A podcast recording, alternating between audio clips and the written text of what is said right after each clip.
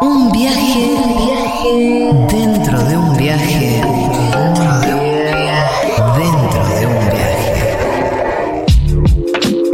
Seguro la Habana.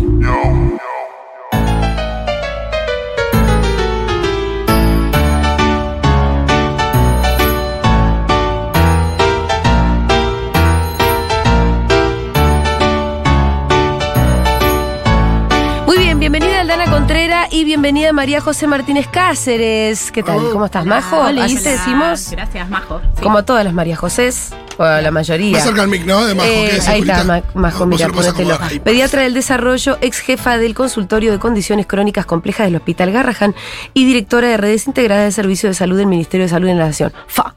Tranqui, Ah, tranqui, che, invitada. Qué tranqui Parece este un montón, pero no para No, yo tanto, estoy che. fan, o sea, yo soy fan de Majo. Estoy muy feliz de que haya Si la trae acá. Aldana Contrera es garantía de calidad. para mí. me gusta, me gusta eso. Es como las Eh, normas ISO, pero ¿eh? la garantía de calidad Eh, ISO. Exacto, La- norma. Contrera. Sí, la norma Contrera. En realidad todos, todos tus pergaminos no me interesan, Majo, me interesa que te haya traído Aldana.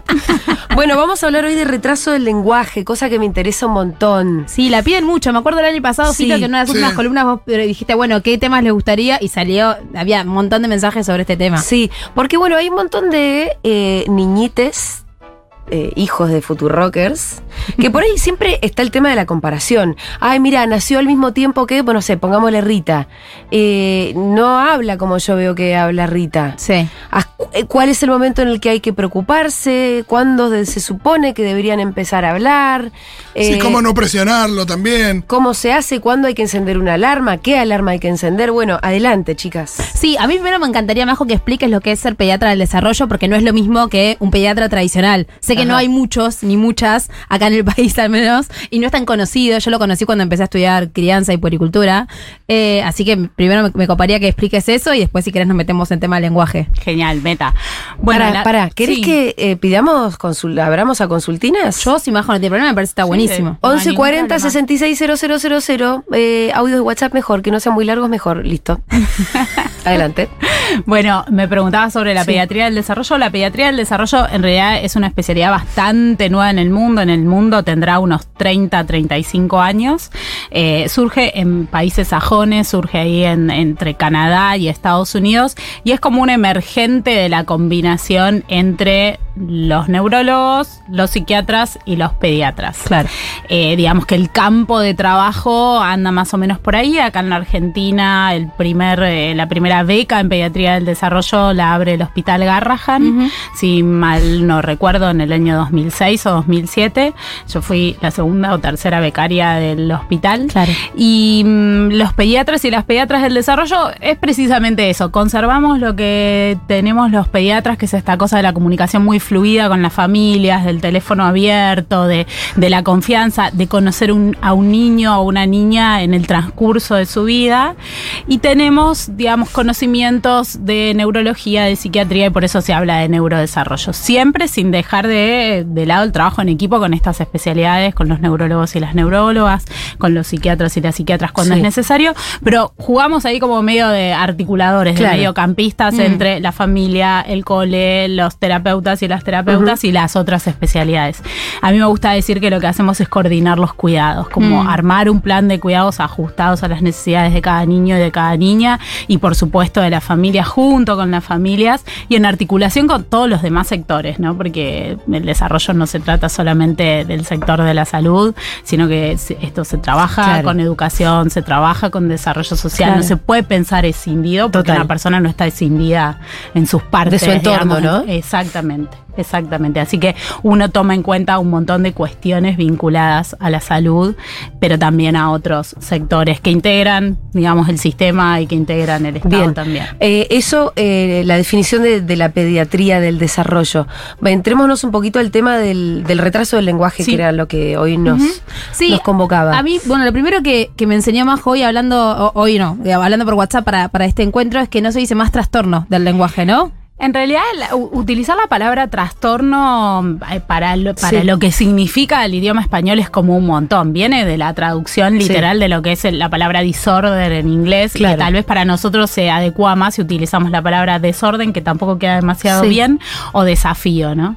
Después sí, por supuesto, las clasificaciones médicas utilizan la palabra Mm. trastorno eh, para hablar, digamos, para darle dimensión la- al desafío o a la dificultad. Es un trastorno cuando interfiere en tu desempeño en la vida cotidiana. Ajá. Pero igual tiene como una connotación bastante Sí. negativa utilizar la palabra trastorno.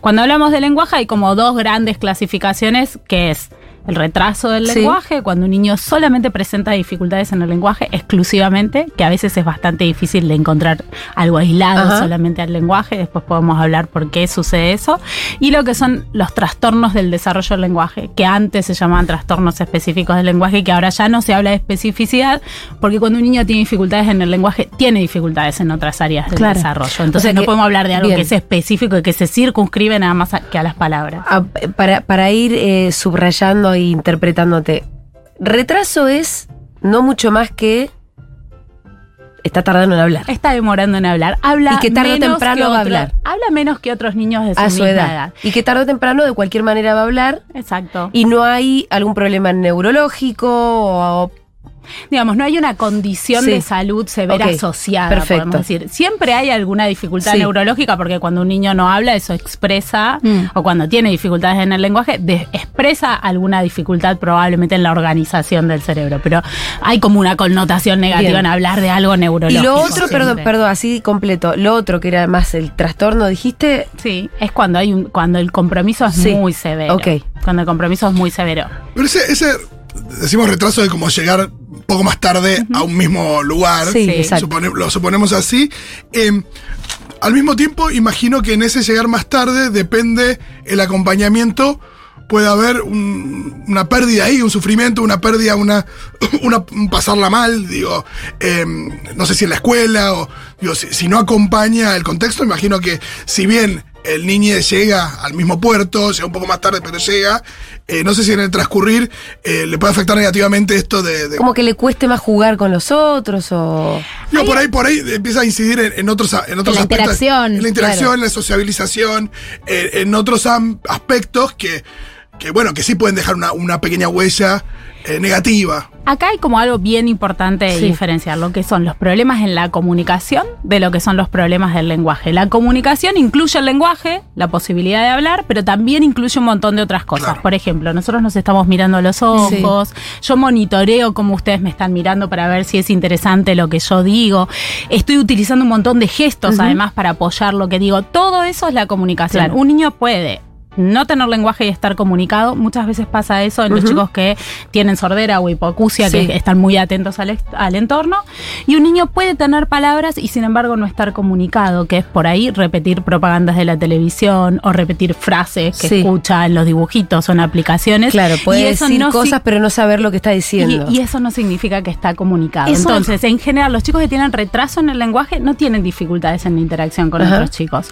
Cuando, cuando faltan palabras y además hay dificultades en la interacción con otros chicos, uno ahí piensa en problemas más en la comunicación. Ahí, bueno, entonces, ¿cuándo es que se enciende una alarma? Porque.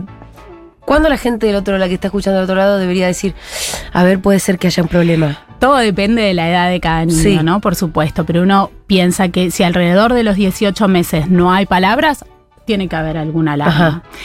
Si hay dificultades para comunicarse, como por ejemplo no señalar para pedir Sí. cerquita de los 18 meses, no señalar para mostrar, un chico sale y ve un pajarito y, Y por ahí no tiene, el- no tiene el lenguaje. Pero dice "Ya, ahí, ahí, claro. mamá.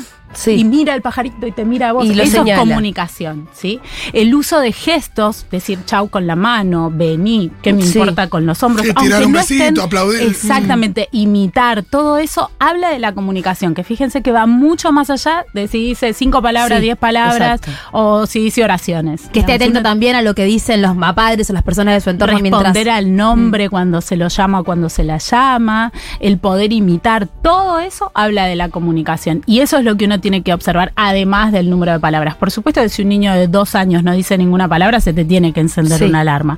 Pero además tenés que explorar todo esto, ¿no? Cómo usa la mirada, cómo usa la sonrisa. La sonrisa, la respuesta en la sonrisa, vos llamas a un chico, le haces un chiste y se da Sí. vuelta y sonríe y te Sí. mira y ahí no hay palabras y sin embargo hay comunicación. Total. Entonces todas esas cuestiones que son más sutiles y que a veces lo que pasa es que el diagnóstico o, la- o- o pensar que esto puede ser una alarma se demora porque a los pediatras y a las pediatras nos enseñan a, a pensar de esta manera. A los 18 meses tiene que decir 6 palabras, Sí. a los 24 tiene que decir 10 palabras.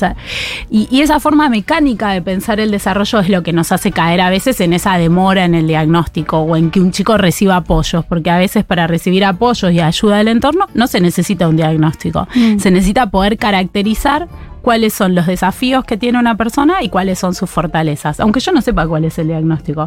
La mamá me puede decir, mira, Majo eh, no responde cuando lo llamo o no le interesa jugar con, con otros nenes o con otras nenas y eso no significa un diagnóstico y sin embargo podemos pensar juntas con la familia qué apoyo le podemos dar a un niño que tiene o a una niña que tiene Sí. desafíos eh, para integrarse, para participar, para jugar, para Pensaba divertirse. que era- es muy interesante esto que marcás la diferencia de que puede repetir publicidades de memoria, pero eso no significa estar comunicándose. Yo lo escucho mucho en las consultas de, de destete o de crianza, que quizás me llegan más por sueño. Siempre indago sobre estas cuestiones, sobre el área comunicativa y demás. Y a veces aparece esto, ¿no? De, no, no sé esto, no, no habla mucho, pero no sabe, se sabe todas las capitales de... Y es como, bueno, hay algo ahí que es como muchas veces difícil, ¿no? De, de este lado, sobre todo que no es mi especialidad, pero marcar, bueno, estaría bueno consultar por otro lado, porque está la idea de que habla un montón, solo que no quiere hablar de otras cosas. Y en realidad, Claro. acá lo que... Eso mismo es- puede ser una señal de algo, ¿no? Que tenga mucha concentración sobre un tema. Exacto. Y que le cueste contarte esto, que, que hizo en el jardín. Es como... Sí. Ahí hay, hay- hay como una cuestión bastante clave que se puede trabajar con las familias, que es, si vos le preguntas a la familia de un niño o una niña con retraso del lenguaje, ¿qué edad, a un nene de qué edad se parece? Te lo Sí. pueden decir, ay, mira, habla como Ah. eh, un nene o una nena tiene tres, pero habla como un nene o una nena de un año y medio. Un chico o una chica que presenta estas características que decís vos, es imposible ubicarlo en una edad, porque Sí. si un chico dice todas las capitales Claro. de un país, ¿qué Es edad otra tiene? cosa. ¿Qué edad de Mm, desarrollo tiene? claro. Dice todas, no las, sé todas las capitales. capitales. Claro, dice todas las capitales, pero no te dice chao con la mano. Mm, a eso se lo llama desarrollo atípico. Cuando un chico tiene habilidades de una edad avanzada sin pasar por las edades ¿Y, previas. ¿Y qué pasa si tu pediatra no te da bola? Porque eso también lo escucho mucho. Sí, ya consulté, pero me dijeron que espere, que es, normal. Es un re problema porque hay un montón de estudios en el mundo que muestran que hay mucha demora en el diagnóstico, especialmente en el caso de los trastornos del espectro autista, hablando de trastornos o condición del espectro autista. Más o menos desde que la familia empieza a preocuparse hasta que recibe el diagnóstico pasan entre dos años y medio, tres. Wow. Y esto pasa en el mundo y pasa en nuestro país. Mm. De hecho, en el Garrahan hay un estudio publicado de la demora en el diagnóstico. Entonces, no significa que las familias no se preocupan, significa que el sistema no está preparado para dar respuesta. Y ahí es donde tienen que intervenir probablemente las políticas públicas en, en difundir información y que la gente acceda a la información y en que los profesionales de la salud y de la educación estemos instruidos al respecto de esto. Porque esto lo puede ver el pediatra y lo puede ver también su maestra jardinera. Claro. ¿no? No, eh, como, digamos, eh, nosotros decimos de esto de favorecer la cultura del cuidado del desarrollo. Eh, recién, bueno, lo atribuías en mayor medida a, bueno, según el estudio, ¿no? A, a profesionales, a instituciones y demás. Pero imagino que en las familias también debe estar esta situación de. de, de- de por ahí una cosa como de negación o de no querer ver algo que al final por ahí no es grave, sino que simplemente entender un poco más una cuestión para poder acompañar mejor. Sucede mucho que en general eh, las, eh, las madres o la persona que está muy cerquita del cuidado Levan- levanta la mano. de- de- levanta la mano y hay alguien en la familia que Dice no. desautoriza. No, Ah, sí. vos sos una obsesiva, no, vos estás. Alguien que es el vos estás. Claro. Bueno, Puede no ser, quiero no lo ni no lo dijo no Majo, quiero lo ni decirlo. Pero debe pasar, Pero ¿no? sucede un montón, sí, sucede Que un son los papás los que dicen no pasa No. nada y la mamá dice, Claro, "Pa, me parece una que sí. No, paja- Y no pasa nada, no pasa nada, juega boca a la hora de la consulta. yo, ah, vos sabés que Ay, por favor. Qué Ya te basura que re, manual, pero. Vos sabés que eh, yo la otra vez posteaba eso, ¿no? Como esta sensación de cuando eh, llegamos después de una evaluación al diagnóstico, esta sensación de la mamá de, viste, tenía razón, Sí. y, de, y el apesadumbramiento de decir, che, qué garrón, tenía razón.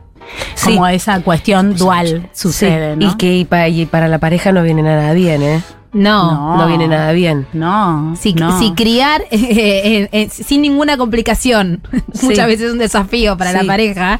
Digo, Cuando hay complicaciones, En estas complica- situaciones. sí, sí. A, eh, a mí me importa saber cómo son los diagnósticos, o sea, qué, qué tipo, perdón, cómo se llega a un diagnóstico, qué tipo de estudios, de, de pruebas se hacen para ver si efectivamente hay o no un retraso. Primero, como aclarar que hay un montón de cuestionamientos alrededor de hacer diagnósticos en edades tempranas. ¿no? Que hay mucha gente que tiene mucho prejuicio respecto de esto y nosotros sabemos que muchas veces los diagnósticos se necesitan, a veces para navegar el sistema, navegar el sistema significa que tengas cobertura de las necesidades Claro. que tiene el niño o que tiene la niña eh, y que por otro lado, si cualquiera de nosotros tuviera un problema de su salud que no tuviera que ver con el desarrollo, con la salud mental, querríamos que nuestro médico nuestra médica nos dé un diagnóstico, ¿no? Que nos diga esto podría llegar a ser, pero tal vez.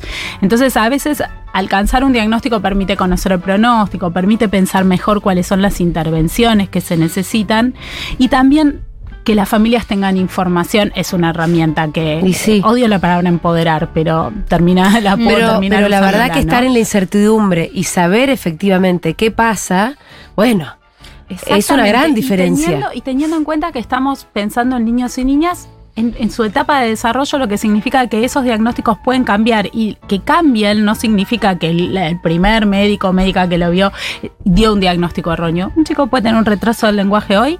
Y en la edad escolar ese diagnóstico transformarse en una dislexia y- es la trayectoria del desarrollo que pueden seguir algunos chicos con problemas del lenguaje o Pero- chicos con problemas de conducta que reciben finalmente un diagnóstico de trastorno por déficit de atención. O sea, el diagnóstico no es un destino. No es, un destino, depende mucho de los apoyos. Cuanto más temprano sea, sea, el hay diagnóstico. cosas para hacer. Sí, claro. Cuanto más temprano sea el diagnóstico, más posibilidades hay de modificar la trayectoria Ajá. del desarrollo. Por la, por la propia plasticidad cerebral, Sí. porque los chicos son chiquititos, aprenden un montón. eh, nada, va por ahí. Eh, Majo, vos recién dabas ejemplos como bastante claros respecto de, bueno, eh, no sé, un niño dice dos palabras, pasa un año y sigue diciendo esas dos palabras, bueno, evidentemente. Em, pero al mismo tiempo, como es muy difícil tener medida, y uno puede diciendo, bueno, va incorporando palabras, pero no sabes si es como, eh, si es a una velocidad, eh, no sé, normal, adecuada, no sé qué nombre ponerle. Mm, típica. habitual, esperable, típica. Em, pero de ahí, ¿a ¿dónde debería poner uno el foco? Yo, por ejemplo, en mi caso, yo lo que pienso es, bueno, todos los días hay algo nuevo, hay una forma nueva de comunicar algo, hay palabras nuevas, hay eh, algunas palabras que se pronunciaban de una manera, se empiezan a pronunciar un poquito mejor. Y cuando yo no sé, si yo en el día a día veo que, que eso va avanzando, Cierto entiendo, avance. Que, entiendo que, que, bueno, que es, es- eso es lo que uno tiene que mirar. Exactamente, pero de esa manera lo tiene que mirar un pediatra, una pediatra, Mm. las, maestras en el jardín. ¿Qué tan importante es la inteligibilidad de las palabras? Quiero decir, por ahí, eh, viste que hay nenes que la mamá lo entiende porque cuando dice caco, caco, está diciendo vaso, Sí. Pero la verdad que está muy lejos de decir vaso. Ajá. Y así con, no sé, varias palabras. Depende de la edad. A los tres años Sí. se supone que un niño o una niña podría estar al cuidado de una persona que no lo conozca Ajá. o no la conozca y poder entender Y la poder mayoría entender. de las Sí. palabras. Claro. Y cerca de los cinco debería suceder que ya no hubieran problemas, se, se llama fonología el Sí. término Pero que la- las técnico. entiende o que también las pueda comunicar de manera correcta. Que el niño cuando comunica o la niña cuando comunica, la- el interlocutor entiende. Ah, por eso que el Alrededor- niño- que el Claro, que no eso. haya Claro. dudas. Igualmente yo pensaba, ¿no? Siempre eh, quienes criamos nos ponemos en un estado medio de estar todo el tiempo interpretando y analizando y decodificando esos pequeños Sí. mensajes desde que nacen, ¿no?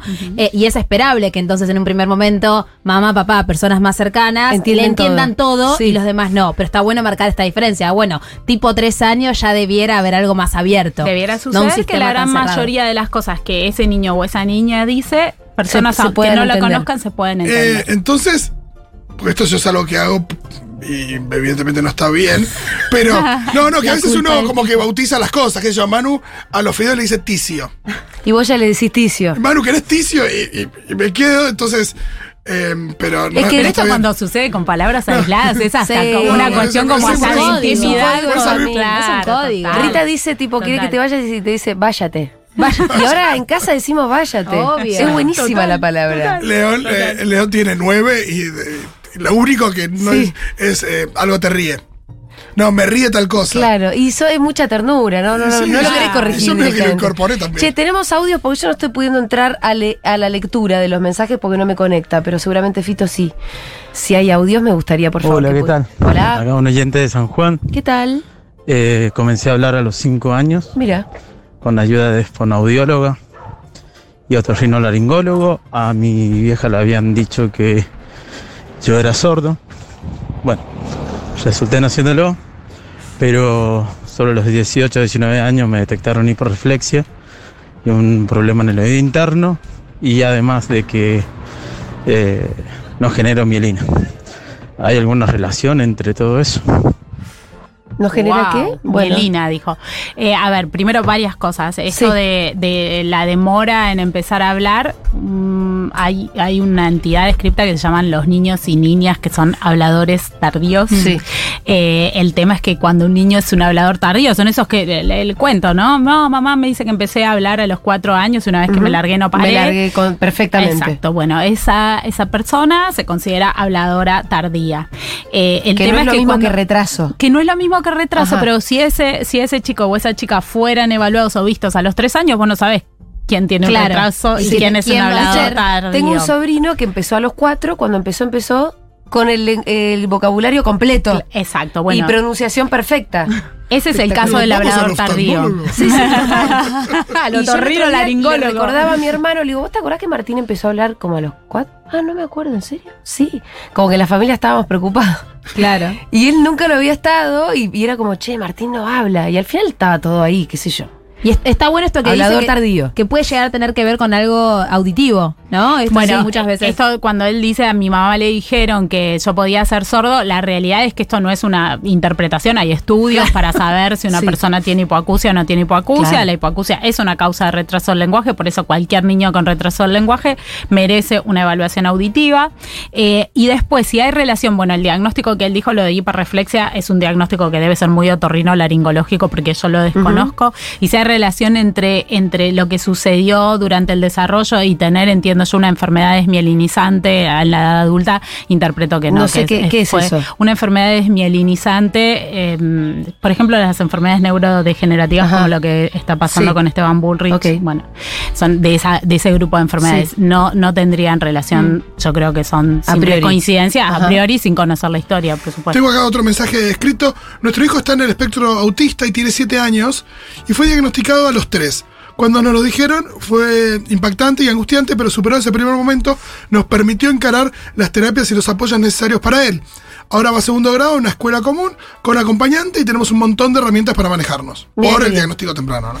Es que un poco pasa eso, y esto que digo, de en el momento que, que, que comunicas un diagnóstico y que la familia sale súper apesadumbrada, lo que sucede después es que eh, a través de- del esfuerzo que hacen las familias y del apoyo que se puede lograr a través del sistema, la verdad es que si se logra un apoyo pleno, la- los chicos y las chicas pueden estar incluidos, pueden ir a una escuela, se dice de nivel, ¿no? Porque si no hablamos Mm. de común y especial, y especial son las pizzas, dicen las propias personas con discapacidad, y pueden ser personas súper eh, funcionales y que puedan estar incluidas. También hay familias que están hablando, ya no hablando de inclusión, sino de convivencia, Sí. porque inclusión parece como Claro, como que, algo. que en principio hay una Exacto, exclusión para que haya una exacto, inclusión. Exacto. También es cierto que la hay, la exclusión existe y hay que reconocerla, pero nada, personas eh, súper funcionales que, ad- que adquieren, muchos de ellos, muy buenos niveles de autonomía. Bien, a ver, más mensajes. Mi hijo no dice bien la R y no dice bien la S, tiene cinco años y la profesora que habla con él todos los días me dice que no me preocupe. Una psicóloga que lo está viendo me dijo, ¿vos qué pensás?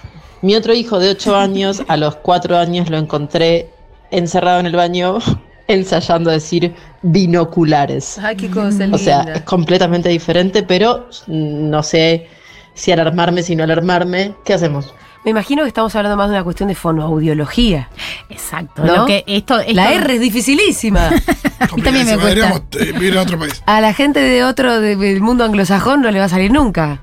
No sé. ¿Cómo es así. A los cinco años, estas dificultades en pronunciar algunos se llaman fonemas, la R, Sí. la S.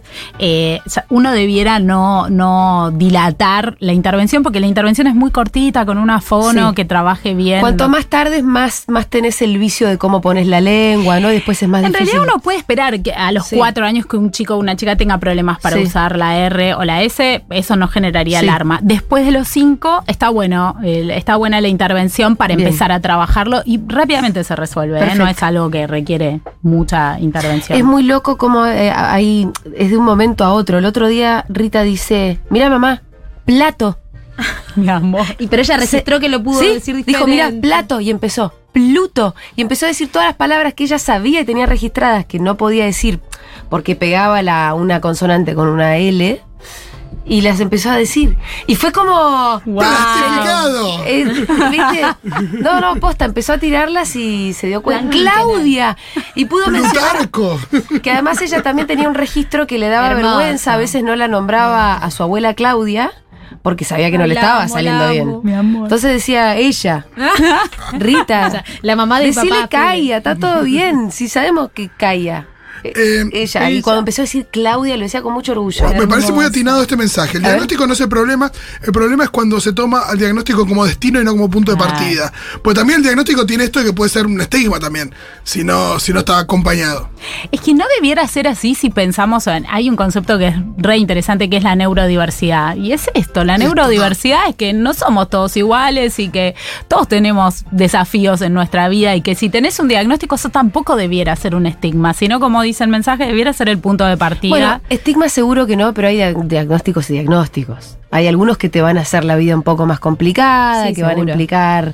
Pero pro- no, ¿No? creo que sea el diagnóstico, me parece que es la propia condición la que puede hacerte la vida más complicada si el entorno no está preparado Sí. para recibirte, ¿entendés? No, no sé si es la palabra que construye, digamos, si bien las palabras construyen realidades, también es cierto que esas palabras con las que se, nominan el- se denomina el diagnóstico es todo esto que decíamos antes, es la familia conociendo qué es lo que pasa, poniéndole un nombre, sabiendo cuáles son los mejores apoyos. Digo, no es lo mismo los apoyos que necesita un niño o una niña que está en el espectro autista que un niño que tiene un retraso del lenguaje. Entonces, si uno no lo piensa de esa manera, puede medio meterse en un berenjenal. A ver, un audio más. Eh, tengo mi sobrinito de cuatro años y medio que todavía tiene ciertas dificultades en el habla. Quería preguntar acerca de qué pasa con el tartamudeo. Él en algunas palabras que no le salen, Mirá. como por ejemplo con las que incluyen no, eh, queda tartamudeando un ratito hasta que le sale. Eso es algo para tratar, para asustarnos. ¿Cómo son las palabras que incluyen no? No sé. Debe ser, no sé. No, Goya. ¿Noche? Ah, está bien. ¿Será que habla del, del no como significado o del no, No, no como. Del no como negación. Por eso digo, como el significado o simplemente el sonido. Igual por la edad que dijo es bastante pequeño. Es chiquitito. Cuatro y medio. Y, y Ah, no, pero uno- dijo cuatro y medio. Pero no bueno, habló de la tartamudez que. Exacto, la tartamudez que técnicamente se llama difluencia. Ajá. En realidad, en, en las etapas tempranas del desarrollo del lenguaje puede aparecer la tartamudez Sí. eh, o pueden aparecer las difluencias, pero empiezan a ser un problema cuando esto se cronifica y cuando pasan más de seis meses. Recién ahí em, uno empieza a prestar atención y cuando se presta atención sobre una, sobre una dificultad como la difluencia, hay intervenciones, hay fonoaudiólogas que se dedican solamente a hacer difluencia, a Sí. hacer solamente tartamudez. O sea, los tratamientos no son siempre con fonos, ¿no? Digo, pueden ser con fonoaudiólogas, pero también con terapistas ocupacionales. ¿Cómo, es eso? Porque a veces hay como mucha duda en relación a a dónde voy. Es un problemón porque la realidad es que nosotros estamos, el mundo está asistiendo como un poco al cambio de paradigma. Ah. Justo hoy lo venía hablando con Sí. una amiga, como esta cosa de un chico no se sabe atar los cordones, va a la terapista ocupacional, Claro. si no sabe agarrar bien el lápiz, va a la terapista ocupacional, pero que también vaya por las dudas a la psicopedagoga. Y sí, hay como una cosa de mucha compartimentalización y de especialización en ese sentido que el mundo está tratando, Sí. tendiendo de que, de que en el caso de las intervenciones los chicos no tengan que interactuar con tanta gente, ¿no? Claro, porque además eso atenta un poco con la integralidad. Totalmente, totalmente. Y terminan dejando los mapadres también abrumados de llevarlo de un lado a otro. Agotador. Yo eh, en este momento en el consultorio estoy medio un poco como en esta en este plan de, che, a ver, ¿y para qué sirve? ¿A- ¿Para qué crees vos que le servirá a la terapista ocupacional? Sí, me ¿Y consta, para me qué consta. a la fono? ¿Y para qué? Porque si no, pobrecitos, van los lunes a la fono, los martes a la psicopedagoga, los miércoles a la psicóloga, los jueves a Sí, la sí, sí. Sí, mucho mejor que sea eh, Dios. fútbol, eh, arte. La vida real, una Sí. intervención y la la vida real. Sí. Sin intervención no, pero una intervención y la vida Claro, real. seguro. totalmente. ¿Qué tal el concepto de persona neurotípica? A mí me gusta porque es, es como un mini shade. porque es como es darle un poquito vuelta, como diciendo, bueno. eh, eh, digo, en toda la diversidad vos sos un típico. Es que eso viene un poco de ahí, ¿no? De lo, lo- lo- es como la- un pequeño shade o un, Es una- la cuestión de la neurotipicidad y la neurodiversidad, ¿no? Entonces las personas que se consideran neurodiversas dentro de cuál dentro de ese espectro están las personas que están en el espectro autista, las personas con parálisis cerebral, las personas con discapacidad intelectual. Bueno, nada, cuando tu funcionamiento es medio y muy parecido a la mayoría de la población, son neurotípicos. Es como decirte Paqui, ¿o no? Es, un Es poco- como un poco así. Es un poco, como pa- un poco así. Ay, neurotípico, sos un embole. Demasiado- demasiado neurotípico para mí. María José Martínez Cáceres estuvo en Seguro La Habana. Hay millones de mensajitos, pero nos quedamos sin tiempo, como suele suceder. Estuvo buenísimo traerte. así que Gracias, gracias, Majo. otro día Gracias, hacemos el capítulo 2, Majo. Eh, Majo es pediatra del desarrollo. Eh, vinimos a hablar un poquito de retraso del lenguaje y hablamos de algunas otras cosas. Es Majo Pediatra en Instagram, si la quieren seguir, ¿no? Majo pediatra. Instagram. pediatra del desarrollo. Ah, Majo Pediatra del Ah, Desarrollo. ok, perfecto. Bueno, síganla. Sigan a Aldana Contreras también a rosa, arroba lazo natal. Eh, los varones del otro lado, a ustedes les estoy hablando. Va subiendo ¿Saben el porcentaje igual, El eh? porcentaje de varones que siguen a lazo natal. Una vergüenza es el porcentaje de Era varones. 2%. Subimos a 7 con. Y te digo una cosa, el otro día Valeria Massa, en la charla que le dio a María Blanca Santillán, dijo que el 87% son mujeres. No Valeria Massa la de más eso. chabones que a Lazo. No me hagas hablar de eso. No voy a hablar, me propuse no hablar de Valeria más en la columna. Por favor. Soy muy mamá de varones. Basta, basta, no voy a decir de nada. No voy a Es muy bueno porque el video No largo, más. si lo ves entero es muy bueno porque ella se queda hablando mucho. Peor, Sobre si todo cómo son las mujeres. Si lo ves entero es peor. Muchísimas gracias, Fito. Muy bien, ya venimos.